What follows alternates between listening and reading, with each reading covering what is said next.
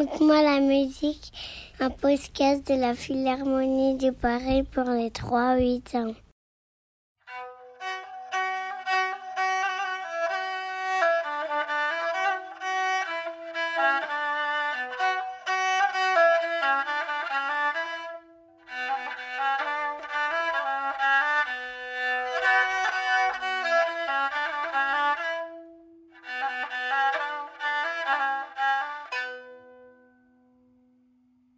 Il y avait un roi qui avait trois fils. Quand ils sont devenus assez grands, le roi les a envoyés voyager de par le monde pour apprendre la vie. Lorsqu'ils sont revenus, quelques années plus tard, chacun avait pris une épouse qu'il ramenait d'un pays lointain. Le roi a voulu faire connaissance de ces belles filles, il a voulu les voir. La première belle fille était d'une beauté inégalable. Celle du cadet était assez jolie. Quant à celle du troisième, ce n'était pas vraiment une beauté. Le roi ne dit rien. Il ne voulait pas s'en tenir à cet aspect extérieur. Il voulait savoir laquelle de ses belles filles avait le plus de qualité et lequel de ses fils avait fait le meilleur choix. Comme c'était justement son anniversaire, le roi demande que pour l'occasion, chacune d'elles lui fasse des cadeaux à même de lui ravir les sens.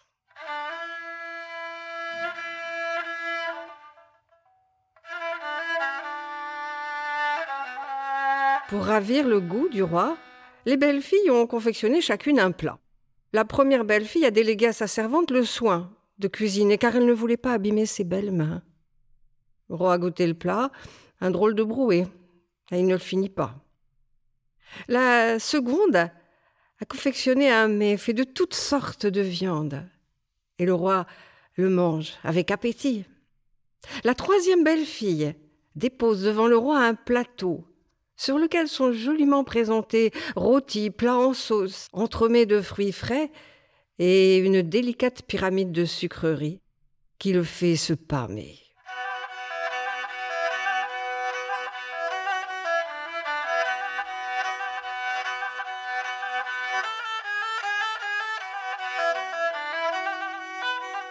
Pour lui réjouir l'odorat, l'épouse du fils aîné a envoyé sa servante acheter un bouquet de roses, mais les roses étaient sans parfum, et le bouquet a fini à la cuisine.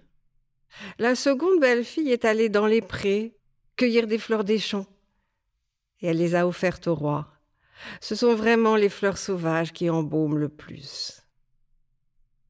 La troisième fille, elle est sortie dès l'aube et elle accueillit dans les champs, au bord des chemins, une seule sorte de fleurs. Elle les a mises à macérer, et puis elle les a distillées, et elle a pu offrir au roi un tout petit flacon, rempli de quelques gouttes d'un parfum incomparable.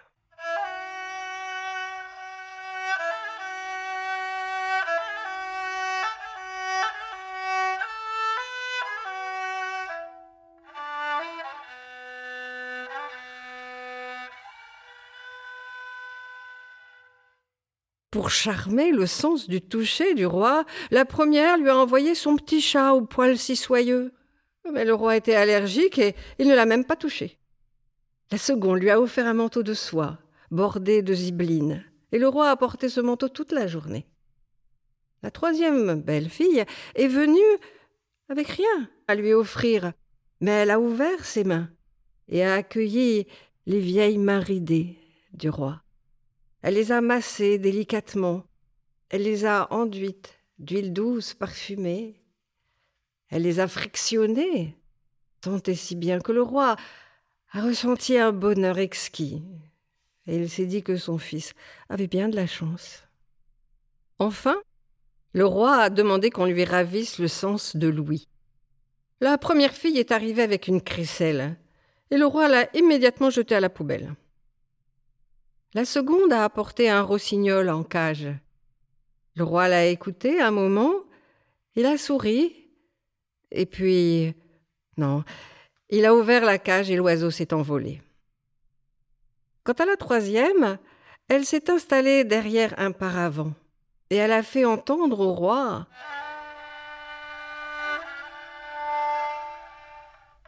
le bruit du vent dans les branches, celui du ruisseau qui coule, le chant des oiseaux,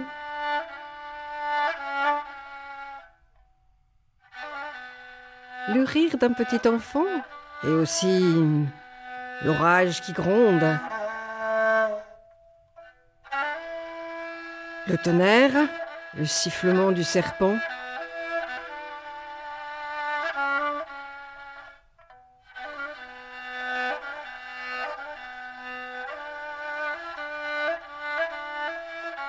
Le vieux roi s'est levé de son siège. Il a ouvert le paravent et il a vu sa belle-fille. Elle était là, assise sur un tabouret, et tenait dans ses mains un instrument que le roi ne connaissait pas. C'était une vielle Camanche, tout ornée de nacre et d'argent. La fille l'avait apportée avec elle de son pays, l'Arménie. Elle la faisait virevolter autour de son manche, la caressait de son archer. La troisième belle-fille avait offert au roi un véritable éblouissement. C'était bien son troisième fils qui avait fait le meilleur choix.